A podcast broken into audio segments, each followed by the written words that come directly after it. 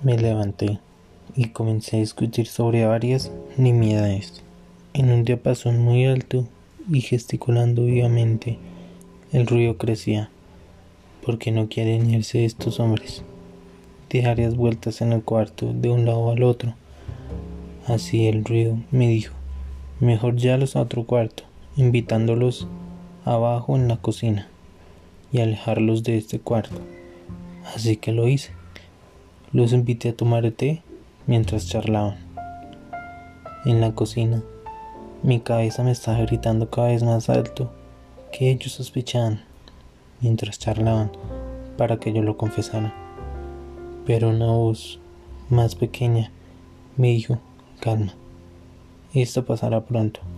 De repente, se pararon y los miré. Mi cabeza me decía, lo saben, lo saben y por atrás estaba cogiendo el cuchillo para callarlos.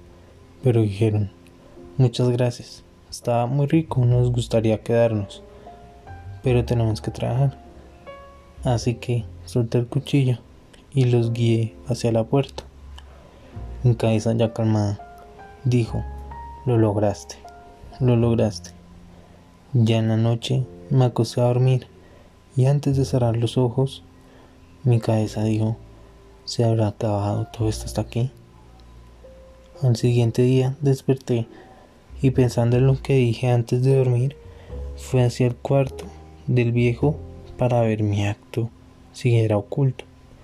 En el cuarto vi que seguía ahí con ese ojo mirándome fijamente.